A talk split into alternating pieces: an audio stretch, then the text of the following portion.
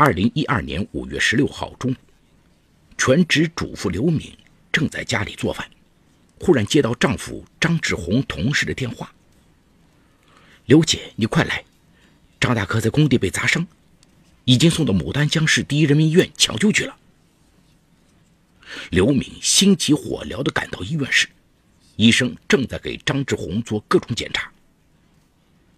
在等候的功夫，刘敏从丈夫同事那里了解了事情的来龙去脉。四十二岁的张志红是黑龙江省牡丹江市华为工程监理公司的监理。那天，张志红照例到自己负责的建筑工地巡查，正半蹲在地上查看水泥标号时，忽然一个重物从天而降，砸到他的腰上。张志红啊的一声惨叫，倒在地上。砸中他的那块砖，是从附近正在施工的吊车上掉下来的。一看自己砸了人，吊车司机吴军赶紧从车上下来，和其他工友一起将张志红送进医院。医生告诉刘敏，张志红脊髓损伤，腰椎骨折，需要做手术。刘敏哭着在手术意见书上签了字。令他稍感欣慰的是，雇佣吴军施工的建筑公司主动替张志红交了住院费。肇事者吴军也每天都来医院帮着忙前忙后。为了帮助张志红的伤尽快好起来，吴军在家里炖好各种营养汤，送到医院给张志红喝。然而张志红并不领情，他一清醒过来。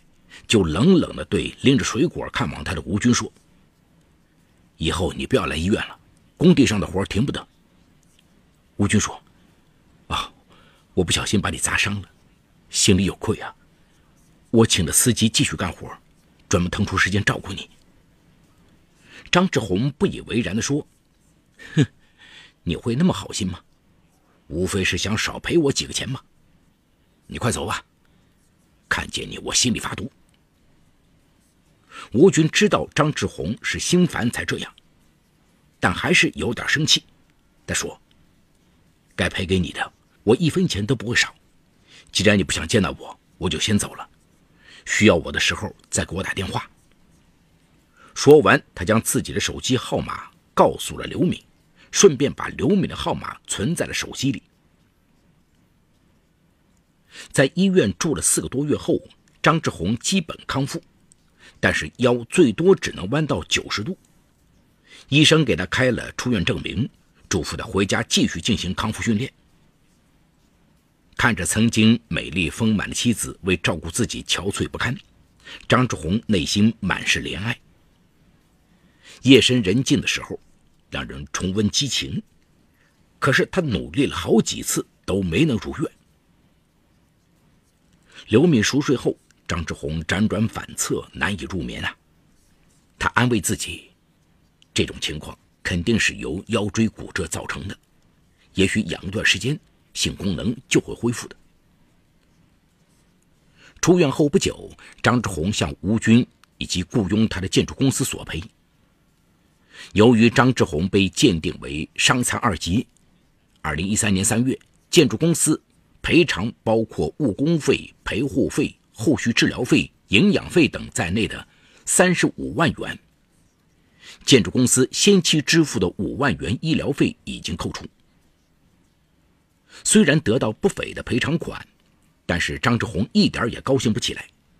他的腿脚不如以前灵活，一到阴天下雨，受伤部位疼痛难忍，而且还不能干重活。最让他郁闷的是，阳痿的症状一点也没有好转。而这一切的始作俑者就是吴军。只要一遇上不顺心的事儿，张志红的思路七拐八拐，总能把矛头指向吴军，说自己是被吴军害的。与丈夫不同，刘敏并不反感吴军，她觉得这只是一次意外，而且事发后吴军没有推卸责任，帮着跑前跑后，是个挺仗义的男人。二零一三年三月，刘敏陪着张志红来到哈尔滨医科大学附属第一医院看病，经过检查，医生确诊张志宏的阳痿属于外伤导致的器质性受损，难以治愈。这个消息对于夫妻俩来说简直是晴天霹雳啊！张志宏一时间无法接受这个事实，又拉着刘敏尝试了几次，然而都以失败告终。刘敏被折腾得苦不堪言，也有点不耐烦了。张志宏心灰意冷，干脆把自己的被褥搬到了客房。从那以后，他经常借酒消愁，一直喝到半夜才回家。病治不了，夫妻感情也不好。张志宏开始把精力投入到事业中。当初建筑公司赔偿的三十五万元治病花了一部分，张志宏又存了十万元留给儿子上大学。他用余下的钱开了一家打印社。可是由于业务少，连续几个月都没有赚到钱。张志宏的心情更加郁闷，忍不住又想起了吴军。他不仅害得自己无法工作，还让他们夫妻感情破裂。他决定向吴军讨回公道。刘敏劝他：“建筑公司已经赔偿你了，你能拿什么理由找吴军赔偿？要是说出你不行的事儿，那咱俩还不成了别人的笑柄？我劝你还是算了吧。”张志宏却坚持说：“想要钱就不能要脸，这不仅是吴军欠我的。”更是欠你的，是他让你年纪轻轻守活寡。刘敏见劝不动丈夫，就随他去了。二零一四年四月，张志宏找到吴军，要求他赔偿自己二十万元。吴军惊诧地说：“建筑公司不早就赔你了吗？你咋还找我要钱？”张志宏说：“那只是对我工伤的赔偿，这次受伤，还让我失去了性功能。”让我老婆守活寡。吴军不同意，张志宏就天天到吴军干活的工地上找他讨债。于是很多人都知道他性无能，对此议论纷纷。吴军本来养了两辆吊车，为了息事宁人，他卖了一辆，将二十万元给了张志宏。二零一四年五月初，刘敏带着张志宏去参加高中同学聚会。面容憔悴的刘敏在同学会上一露面，就引起了老同学的注意。大家七嘴八舌地说：“刘敏，你这一脸斑，不是内分泌失调吧？”一个男同学和张志宏开玩笑说：“你是不是不行啊？需要我帮忙的话，说一声。”这本来啊是酒桌上男人常开的玩笑，但张志宏以为自己性无能的事儿被妻子同学知道了。酒都没喝完，就把妻子扔在饭店，一个人跑回了家里。躺在床上，想到妻子同学说的那些话，突然他冒出了一个念头：自己不行，妻子迟早会出轨，与其到时候被戴绿帽子，不如主动与他离婚，这样也显得自己有情有义。同学会后不久，张志宏就向妻子提出离婚。要让他寻找自己的幸福，可是刘敏不同意。他觉得张志宏身体有缺陷，自己就跟他离婚太不地道了。但张志宏坚持要离，还承诺离婚后两人还是好朋友。刘明考虑再三，同意离婚，因为丈夫的身体已经不能从事体力劳动，打印社也一直亏损，她主动提出净身出户。这里有情与法的冲突，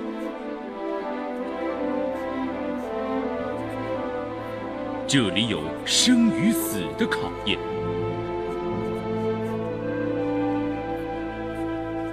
这里有爱与恨的交织，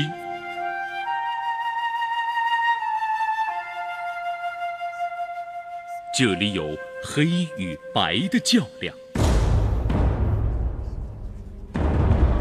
法治。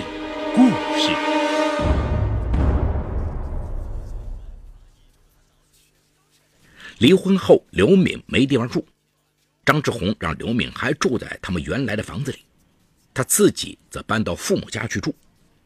没事的时候，他经常去看望刘敏，帮着买米买菜换煤气罐。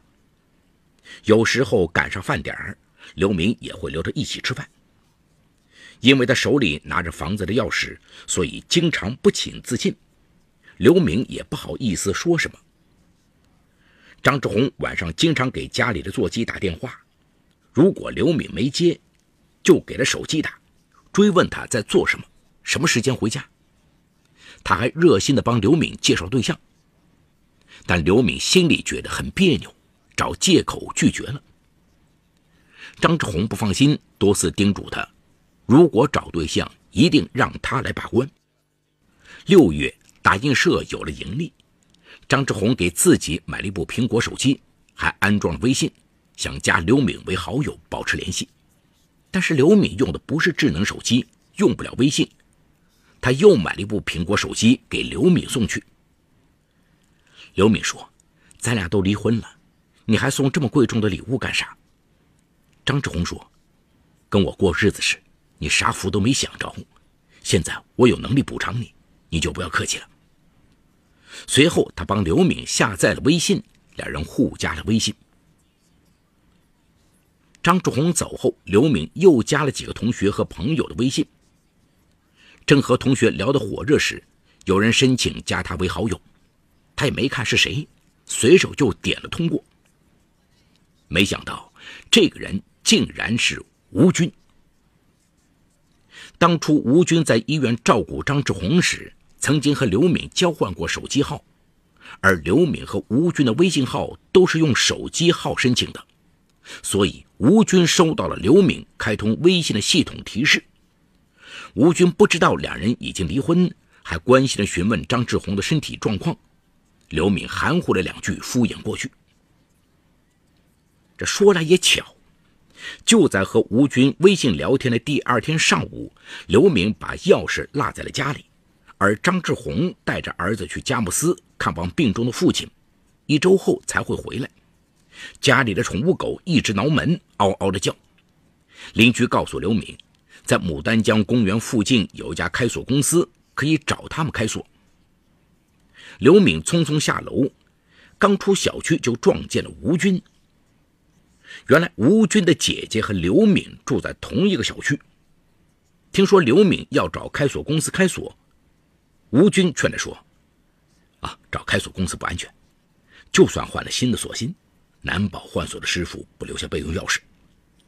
几个月前，我的一个朋友刚换完锁，家里就被盗了，连钱带首饰丢了七万多元。”刘敏一下子没了主意，着急着说：“那怎么办呢？他们父子俩一周后才能回来，我可以先找别的地方住，可家里的狗肯定会被饿死啊。”吴军看见刘敏家的窗户开着，就笑了，说：“哼，我有办法。”随后，他从邻居家的阳台爬进了刘敏家。刘敏家在六楼。当吴军爬上阳台时，他的心都提到了嗓子眼儿。没想到，吴军轻松地爬了过去，从屋里开了门。刘敏十分感激，一边给吴军沏茶，一边开玩笑说。你怎么还有这一手？是不是受过爬窗户盗窃的专门训练？吴军大笑道：“ 哈哈，你忘了，我是搞建筑的，爬脚手架是我的本行啊。”两人说着说着都笑了，不知不觉他们亲近了许多。他们边喝茶边聊天，越聊越投机，不知不觉就聊到了中午。刘敏为了表示感谢，给吴军吃了一顿饭。从那以后，吴军和刘敏没事就在微信上聊天，有时候还相约在一起吃饭。终于，刘敏说出了自己与丈夫离婚的事儿，吴军很内疚，觉得要不是因为自己，刘敏不会离婚，而且还是净身出户。他开始不自觉地体贴照顾刘敏。一天晚上，刘敏突然肚子疼，吃了药也不顶事儿。儿子在学校住宿，家里就他自己。到了后半夜，他实在疼得厉害，就给吴军打去了电话。很快，吴军赶了过来，开车把他送进医院。医生说，刘敏得的是急性阑尾炎，再晚来一会儿可能穿孔，后果不堪设想。刘敏听了，吓出一身冷汗，更加感激吴军。其实，在频繁的接触中，吴军早就对刘敏产生了好感。刘敏本身长得不错，性格温柔，做的一手好菜。最难得的是，明明被他连累的离婚，却从来没在他面前抱怨过一句。吴军在三年前就和妻子离婚了，女儿已经上大学，他才四十六岁，年富力强，经济状况良好，不仅养了一辆吊车，在市区还有两套房子。刘敏出院后。两人正式确立了恋爱关系。二零一四年十月十六日是刘敏四十岁的生日，当天下午四点多，张志红买了他喜欢吃的榴莲来到家里，想给他庆贺生日。当他用钥匙打开房门时，发现刘敏正坐在电脑前与人视频聊天。张志红边换鞋边说：“哦，跟谁聊得这么热乎？都几点了，咋不吃饭？”刘敏没理他，继续与对方聊天。张志红走近一看，顿时气得脸色铁青。电脑那边的人竟然是他的仇人吴军。张志红问：“瞅你俩聊得这么热乎，是在处对象吧？”沉浸在幸福中的刘敏没意识到张志红情绪的变化，随口说：“嗯，正想找你把把关呢。”张志红斩钉截铁地说：“不用等了，我现在就告诉你，你找谁都行，唯独不能找这个人。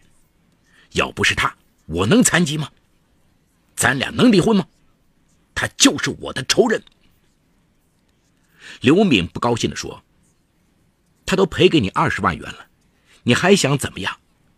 离婚也是你自己主动提出的，张志红。”你要摆清自己的位置，你现在不是我的丈夫，而是前夫。他特意把“前”字说得很重，希望能让张志红清醒一些。可张志红却说：“我限你三天之内与他分手，否则别怪我不客气。”说完，张志红扬长而去。张志红前脚刚走，刘敏就打电话向吴军诉苦。吴军很快开车把他接走，并且请了一帮好朋友到夏威夷酒店给他庆祝生日。生日宴上，当服务员将三层高的生日蛋糕推到刘敏面前时，吴军给他戴上了印有“生日快乐”字样的头冠。刘敏幸福地闭上眼睛许愿。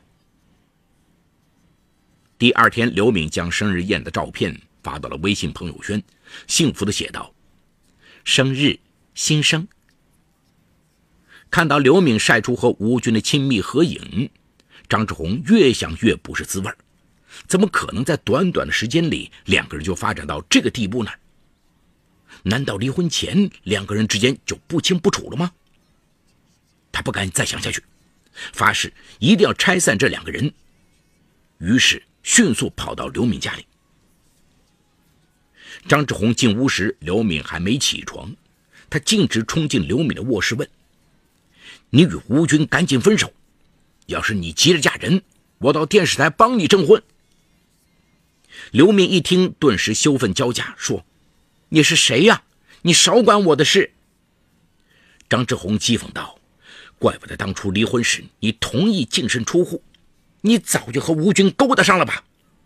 刘明骂道：“你要不会说人话，就赶紧滚！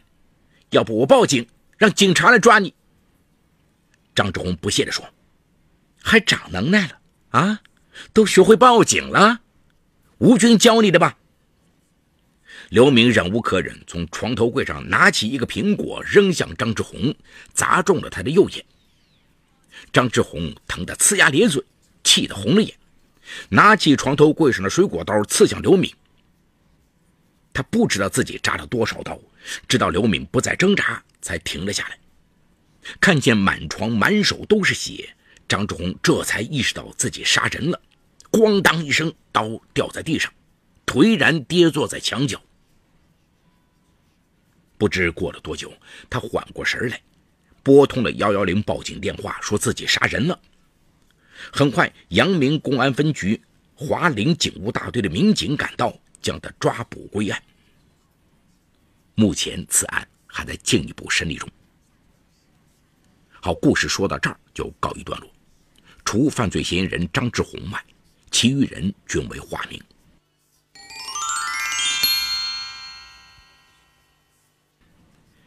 张志红是可怜的，因为意外造成身体上的损伤，但他也是可恨的。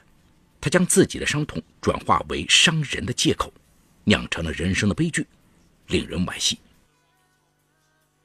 张志红和刘敏结婚多年，感情融洽，但是从张志红发生意外开始，这个家庭就彻底变了。其实，准确的说，是张志红变了。面对病痛，我们能够保有同情，也能够理解张志红面对肇事者吴军的厌烦和愤怒。但是病痛不仅仅让张志红心生怨恨，更是产生了所有不顺心的事儿都是吴军造成的思维定式。因此，从内心上，张志红就是觉得吴军是罪魁祸首。即使建筑公司和吴军都给予了赔偿，但还是无法治愈他内心的伤痛。变得敏感的张志红，表面上看是为了不拖累妻子而和他离婚，但从他离婚后的表现上看，包括让刘敏继续住在家中，有事没事都往家里跑，俨然一副丈夫的样子，还说要帮刘敏处对象时把关，却又始终控制着刘敏的生活。他在内心是放不下这段感情的，也可以说是有着高尚外衣的情感遏制。因此，当得知刘敏和吴军谈恋爱后，张志红没有祝福，而是激起了内心的仇恨，才会在冲动之下。将爱着的前妻亲手杀害，这是多么的令人心痛啊！